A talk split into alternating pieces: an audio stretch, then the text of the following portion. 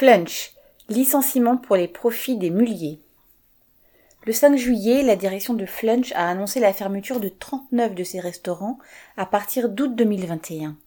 Flunch se débarrassera aussi de 18 autres. Ce sont près de 900 travailleurs qui vont perdre leur travail dès cet été et d'autres risquent de suivre le même sort dans les autres restaurants dont l'avenir est en suspens. La direction de la chaîne de restauration se plaint de la baisse de son chiffre d'affaires de 57% en 2020 par rapport à 2019.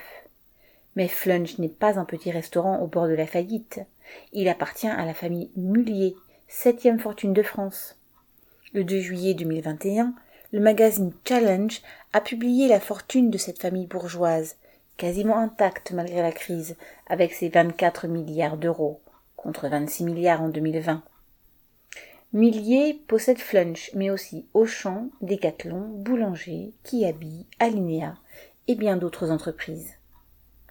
Les licenciements chez Flunch font partie d'une guerre menée par la famille Mullier contre l'ensemble des travailleurs des groupes qu'elle contrôle. Auchan a connu des restructurations presque tous les ans depuis 2017. Alors que les hypermarchés n'ont jamais cessé de faire du chiffre pendant la crise sanitaire, Auchan a procédé à deux plans de suppression de postes en 2020, détruisant 1500 emplois au total.